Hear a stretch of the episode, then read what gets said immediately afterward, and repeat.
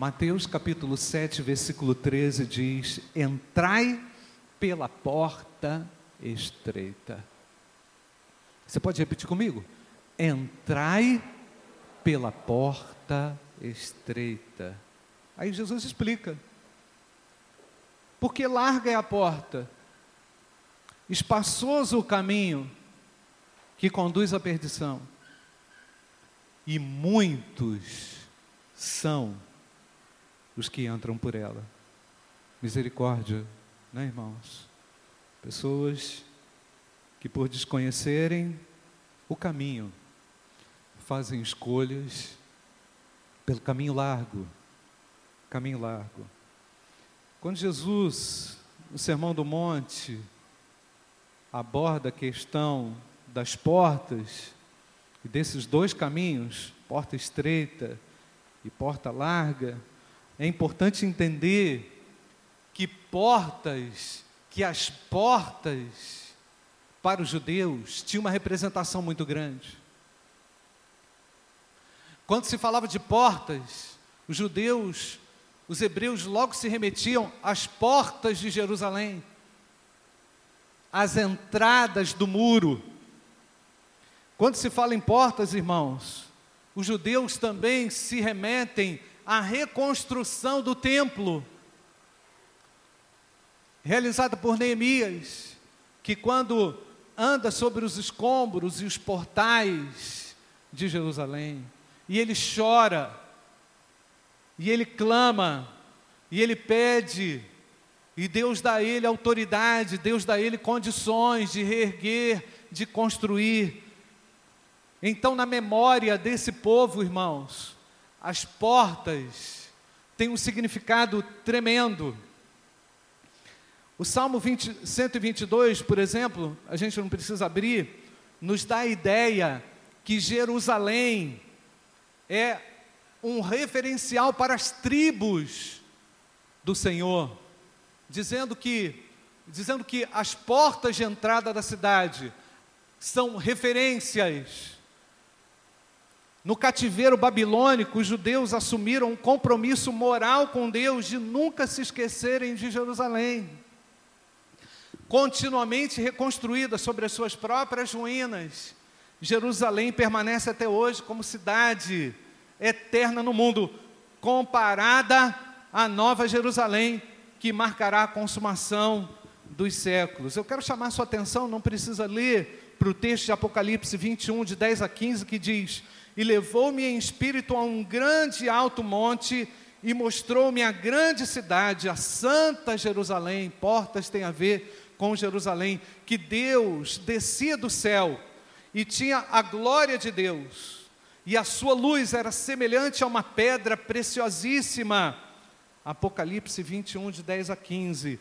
Como a pedra de jaspe, como cristal resplandecente, e tinha um grande alto muro com doze portas, e nas portas doze anjos, e nomes escritos sobre elas, que são os nomes das doze tribos dos filhos de Israel doze portas, doze nomes das doze tribos.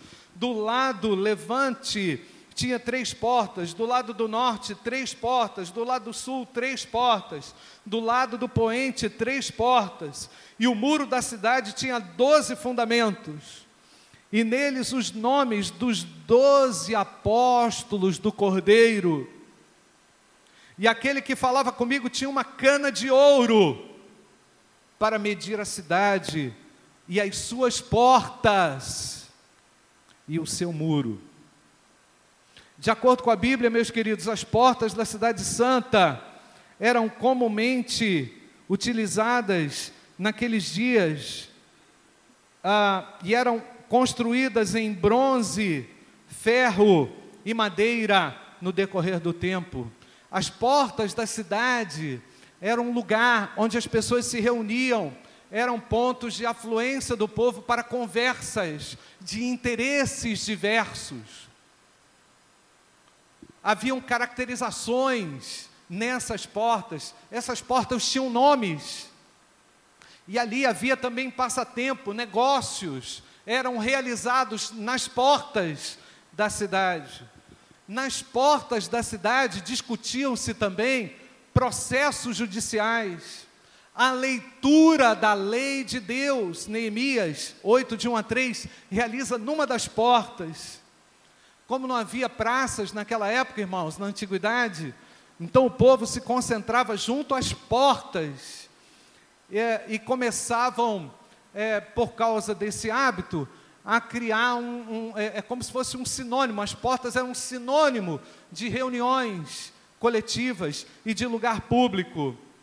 Na ocasião das guerras, a guarnição de defesa era redobrada junto às portas, porque provavelmente alguma porta ficaria vulnerável e o inimigo entraria.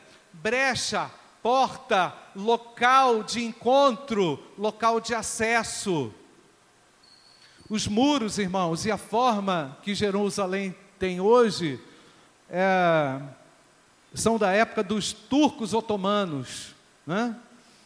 O sultão, a história afirma que um sultão é, Suleiman II, o Magnífico, em 1542, construiu os muros que ainda hoje cercam, reconstruiu esses muros que ainda hoje cercam aquela cidade. Das doze portas daquele período bíblico, existem hoje apenas oito, porém com outros nomes.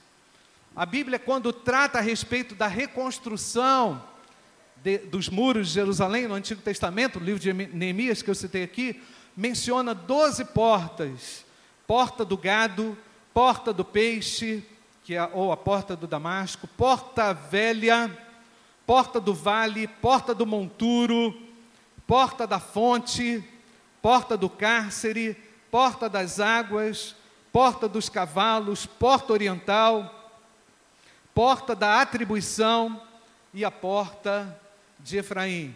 Cada uma dessas portas, irmãos, nós poderíamos assim tratar como símbolos, né?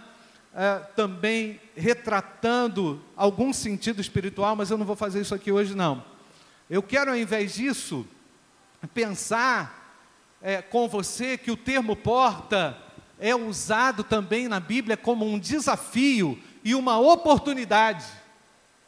Como um desafio e como uma oportunidade. Por, por exemplo, na linguagem figurada do Antigo Testamento, em Gênesis capítulo 4, verso 7, Deus diz para Caim: o pecado jaz à tua porta.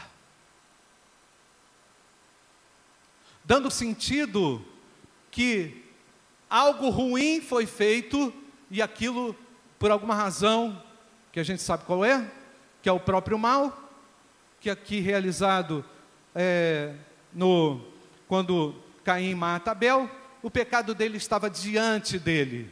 O pecado do homem está à porta dele. Há algo que transita entre ele e o fato, entre o fato e ele.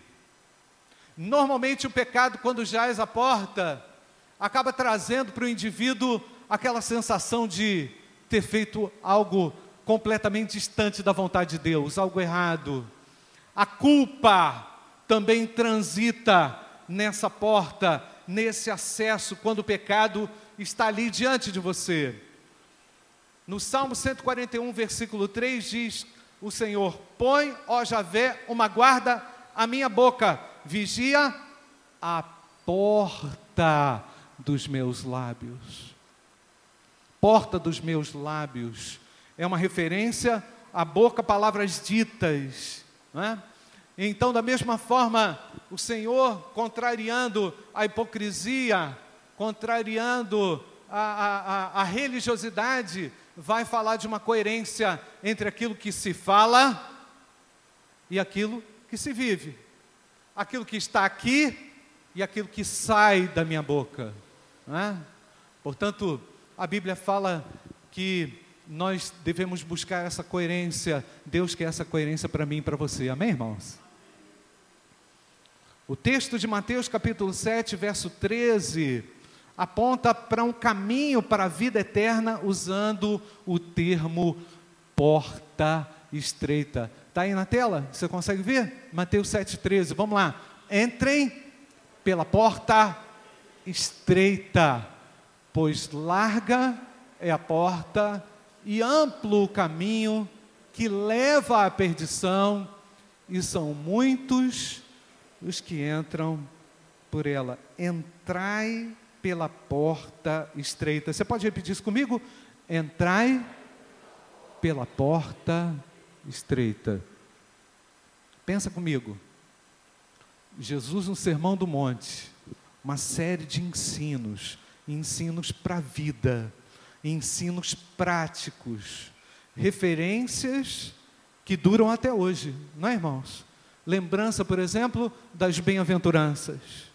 É um desafio para a igreja, é um desafio para mim, a prática das bem-aventuranças.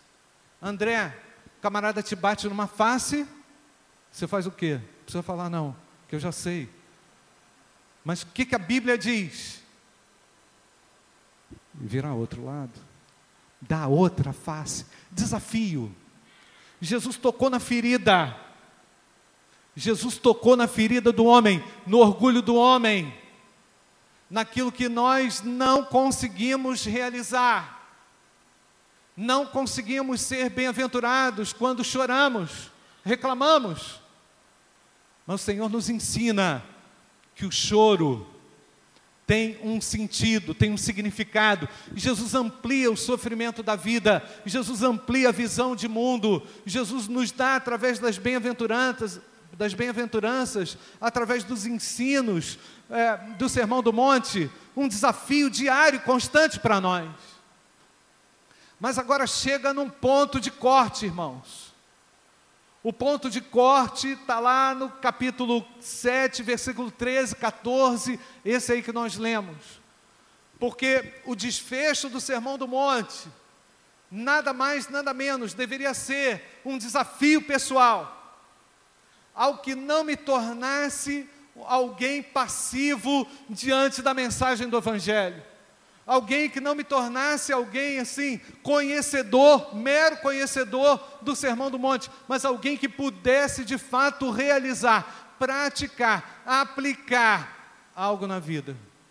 Aliás, gente, o Evangelho só faz sentido quando ele é prático na nossa vida. Amém, irmãos? Só faz sentido seguir a Cristo tendo a Cristo conosco, tendo a unção de Deus conosco, o poder de Deus conosco, a paz de Deus conosco. Amém, queridos?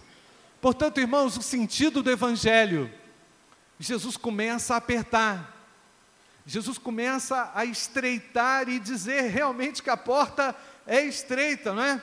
Depois de ter ensinado tudo, agora Jesus chega a um ponto de aplicação. E agora eu quero conversar contigo. Agora você tem um desafio. Agora eu tenho um desafio.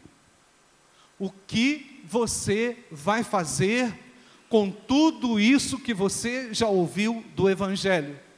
O que é que você vai conseguir colocar em prática amanhã, na segunda-feira, diante do seu desafio? Esse é o ponto mais importante. Mais importante aqui porque Jesus usa, usa esse termo conhecido na tradição judaica, termo portas. Jesus define a, a vida representada por uma porta estreita. A sua vida como cristão agora vai ser definida por essa decisão que você vai tomar. Aliás, Jesus não pede um favor, ele diz o que, irmãos? Entrai. Jesus dá uma ordem para aqueles que ouvem a palavra de Deus.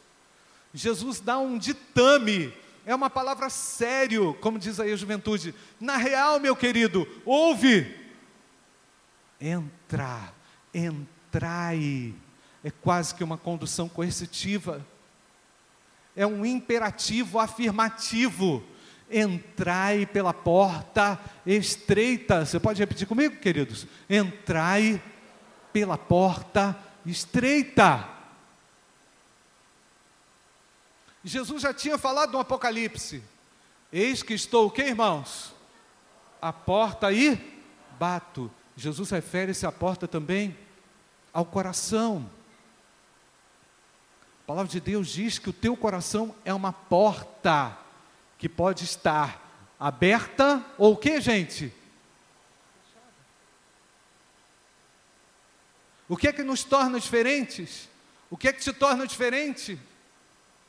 Capacidade de ouvir a palavra e obedecer o comando. Jesus está falando o quê? Entrai, pode repetir comigo? Entrai pela porta estreita. Essa porta estreita, ela, ela fica desaparecida ou ela é desvanecida por algumas pessoas. Tem gente que não consegue se situar na mira da porta estreita. E agora eu quero justificar a razão para isso. Liberalismo, falta de noção daquilo que é e que não é, daquilo que é correto aos olhos de Deus e daquilo que não é correto aos olhos de Deus. Pessoas que acham que podem transitar no mundo e no caminho apertado. Falta de rompimento ou ruptura com aquilo que não te deixa passar, não só passar, mas caminhar pela porta, como que é a porta, irmãos? Estreita. O Dr. Martin Lloyd Jones, no livro dele é, sobre o Sermão do Monte, ele vai dizer que a, a proposta de Jesus aqui não é que a pessoa entre assim, pelo caminho largo, ah, vamos lá, papapá, papapá, sem saber, e depois vai afinando. Não, a proposta é entrai pela porta estreita. Ou seja, Jesus já diz os termos, ele define como é a porta, quem define é Jesus, não sou eu não. E se ele define e dá a ordem, nós temos que passar por ela. Ainda que você acredite no poder de uma vida dupla, o Senhor não crê no poder de uma vida dupla. Jesus está falando agora de uma exclusividade. Quando Jesus cita a porta estreita, ele fala de um único caminho para Deus e para o céu. Amém, queridos? Não tem esse negócio de muitos caminhos que levam a Deus, é um caminho exclusivo. E como é a porta, irmãos? Estreita.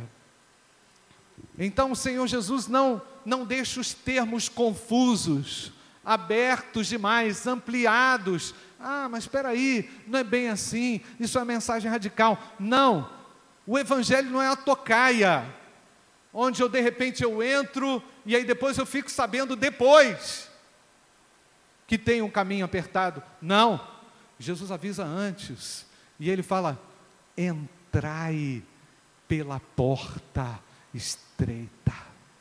É uma ordem do Senhor para mim e para você. Não tem como fugir disso, meu querido. O Senhor te coloca, coloca diante de você uma porta larga e uma porta estreita. E se você consegue ver hoje um pedacinho dessa porta estreita, passa por ela, porque o Senhor está ordenando isso para você. O Evangelho não é um engano, já é avisado desde o início: a porta é apertada, caminho é estreito, para se tornar um seguidor de Jesus. O indivíduo tem que fazer uma escolha séria desde o princípio. Não vai ter como entrar no céu de qualquer jeito, do meu jeito, da minha forma, como eu acho que tem que ser. Não. O Senhor definiu. Como é a porta, irmãos? Ela é estreita. Então vamos pensar aqui. Nós sabemos que não vamos entrar de qualquer jeito, mas será através de uma atitude de fé, na certeza de que o Senhor estará nos acolhendo. Não foi assim com você? É assim comigo. Foi assim comigo. Quando eu tomei uma decisão por Jesus, eu já sabia que a coisa ia ficar séria para o meu lado eu já sabia que eu ia ter que renunciar, que não daria para negociar com o Senhor, do tipo assim: ah, Senhor, só hoje, né, que eu estou com saudade. Não, meu filho, larga a mão. A proposta de Jesus é uma proposta radical, você crê nisso? Tem gente que tem medo disso, porque acredita nesse poder da oscilação Ah, é legal ficar aqui, é legal ficar ali. Não, gente, você vai ter que deixar o seu materialismo, o seu egoísmo, o seu hedonismo, o seu esoterismo, o seu mundanismo. Isso contraria a noção universalista de que todo mundo vai ser salvo. Eu vi muito desenho do Boechat entrando no céu. Desenho, sabe, tipo assim, virou um anjinho. Hã? Tem gente que acredita no poder dessa lorota, desse universalismo, que o indivíduo não faz nada, de que ele não precisa renunciar a nada, que ele vai ter a salvação de uma forma completamente bizarra, como Jesus não ensinou. Jesus falou o que, irmãos? Entrai pela porta estreita.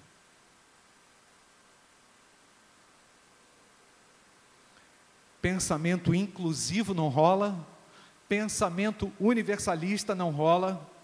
Jesus ensinou sobre uma separação eterna que ocorrerá, mas que a entrada para a eternidade é estreita, que há um preço a ser pago, e como é bom pagar esse preço. Você está feliz ou não, irmãos?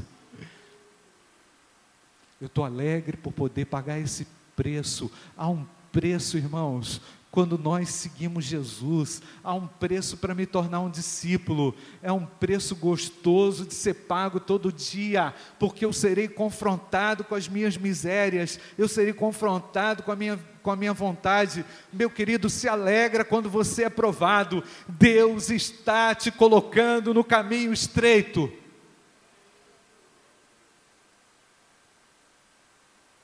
Ele te ajuda a caminhar nesse caminho estreito. Eu tenho um quadro lá, está guardado, irmãos, que é aquele quadro, aquela pintura antiga que tem um caminho largo e um caminho estreito. E lá no quadrinho é o seguinte, tem, eu fico observando lá as a gente lá, a miniatura, gente entrando na igreja, achando que vai encontrar salvação na igreja, gente ah, ah, sendo persuadida a, a, cair no abismo, a seguir uma setinha assim brilhante, onde vai levar o indivíduo à destruição. O Evangelho é isso, irmãos, é o poder de Deus para a salvação, mas aquele que rejeitar a pedra vai ser arrebentado, não tem jeito. Aquele que rejeitar o Senhor, vai receber do Senhor condenação eterna. Alguém falou comigo recentemente, foi fazer um evangelismo para a pessoa à beira da morte. O indivíduo lá moribundo, todo detonado, destruído, cheio de remédio. Minuto final. Aceita Cristo, meu filho. Reconhece a Cristo como teu salvador pessoal esse pode ser o teu último fôlego? Resposta: não. Vai ter desenho para conduzir essa pessoa para a eternidade? Não tem consequência. Portanto, entrar pela porta estreita é uma decisão que eu faço hoje na minha vida em renunciar aquilo que me apodrece, me estraga, me detona e me tira do caminho da salvação. Jesus é o caminho para a salvação. E Ele convida você nessa noite. Ele dá uma ordem para você nessa noite. Entrai pela porta estreita. Não brinca com o Evangelho. Não brinca de ser crente. Não brinca de um dia trafegar assim, no domingo você é assim, na segunda-feira assume uma postura. E eu recomendo que você aceite o que o Senhor fala para você nessa noite. Esse caminho me faz pensar. Jesus Cristo apresenta um único caminho que não pode ser vivido de qualquer forma. Quer ver, gente? O Martin Lloyd Jones, no livro dele, Sermão do Monte, também diz que a história, na história do cristianismo, houve um movimento chamado monasticismo, que teve como proposta uma vida ascética e isolada do mundo. Jesus, quando está falando entrai pelo, pela porta estreita, ele não está falando para você se esconder do mundo, para você se isolar das pessoas, para você se transformar num ermitão, em alguém que vai viver uma vida separada de todo mundo, não. Jesus nos diz também que nós somos a luz do mundo, amém, irmãos? E o sal da terra, nós não ficaremos escondidos, não ficaremos escondidos, não podemos ficar escondidos.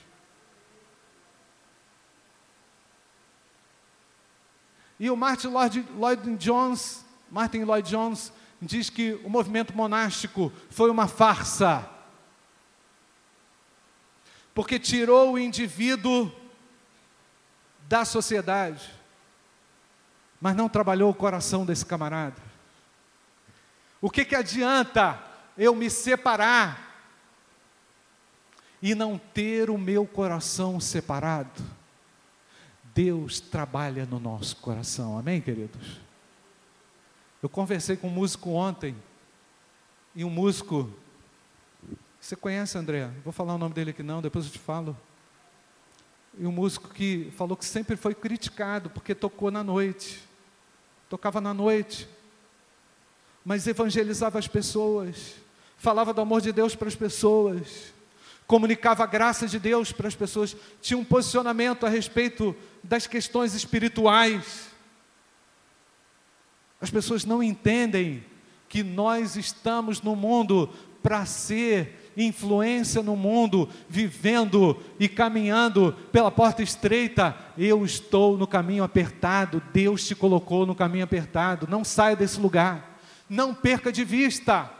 E a gente começa a perder de vista o caminho apertado quando não nos preocupamos com a santificação. A falta do comprometimento com a santidade nos torna confusos, porque a gente não sabe onde está mais direito. A gente acha que pode transitar com as coisas do pecado sem nenhuma consequência. Jesus falou o que, gente? Entrai pela porta estreita.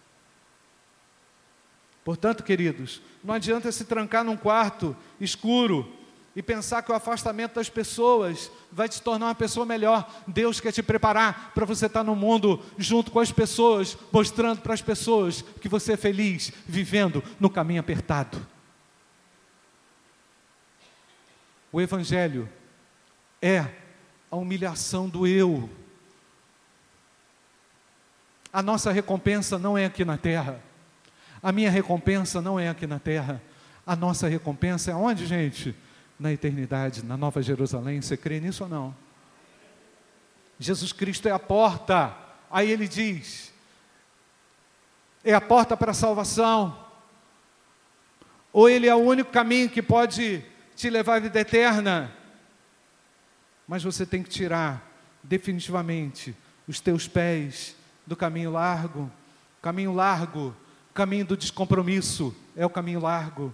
O caminho largo é o caminho do liberalismo. O caminho largo é o caminho do preguiçoso. Eu sou a porta, João 10, 9. Se alguém entrar, se alguém entrar a casa, o filho entrará e sairá e achará e encontrará pastagens. O Senhor Jesus te convida, entrai, determina, dá uma ordem para você, entrai pela porta estreita. Entrar pela porta estreita significa optar pela exclusividade. Para entrar pela porta estreita é necessário uma atitude de fé. Manter-se, presta atenção, manter-se na porta estreita significa compromisso com o ministério, compromisso em amar o próximo, compromisso em cumprir com a sua missão. Manter-se na porta estreita significa não olhar para trás Manter-se na porta estreita significa compromisso com a santificação progressiva. E o Senhor está te chamando para você sair nessa noite, te ordenando para você sair desse caminho largo. E Ele está dizendo para você: Eu sou a porta. Será que há alguém aqui nessa noite que quer tomar essa decisão? Eu quero passar corajosamente pela porta estreita que é Jesus. Você está afim de fazer isso? Será que alguém pode orar aqui nessa hora por alguém que ainda não tomou essa decisão? Será que alguém aqui pode orar por alguém que está confuso, que não está conseguindo ver Jesus, que não está conseguindo acesso ao Senhor, que está perdido?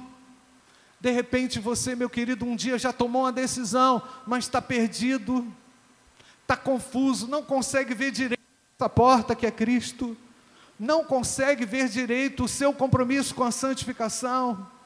O Senhor está te chamando, e esse chamado é um chamado radical, é um convite radical que Ele faz a você. Entrai pela porta estreita. Deus está falando com você. O Senhor está falando com você. O Senhor quer de você uma atitude de fé. Na verdade, tudo vai acontecer a partir de uma decisão sua, a partir de uma nova postura sua. A Bíblia diz que Deus vem ao encontro do quebrantado. A Bíblia diz que o Senhor é aquele que atende o clamor do necessitado, daquele que reconhece que sozinho não vai dar conta daquele que depende do Senhor para a sua caminhada, para a sua santificação. Se você deseja hoje fazer um pacto de pureza com o Senhor, essa é a tua hora. Dizer, Senhor, me comprometo com a santidade, me comprometo com a santificação, me comprometo em limpar o meu coração, em não contaminar mais o meu coração com o pecado com aquilo que me destrói. O Senhor está te chamando para a santificação, para uma postura nova com Deus, com a sua igreja, a renunciar aquilo que te dá momento de prazer e dizer ao Senhor: Senhor, eu faço hoje, eu faço hoje um concerto contigo e eu quero caminhar com o Senhor. Vale a pena caminhar com o Senhor.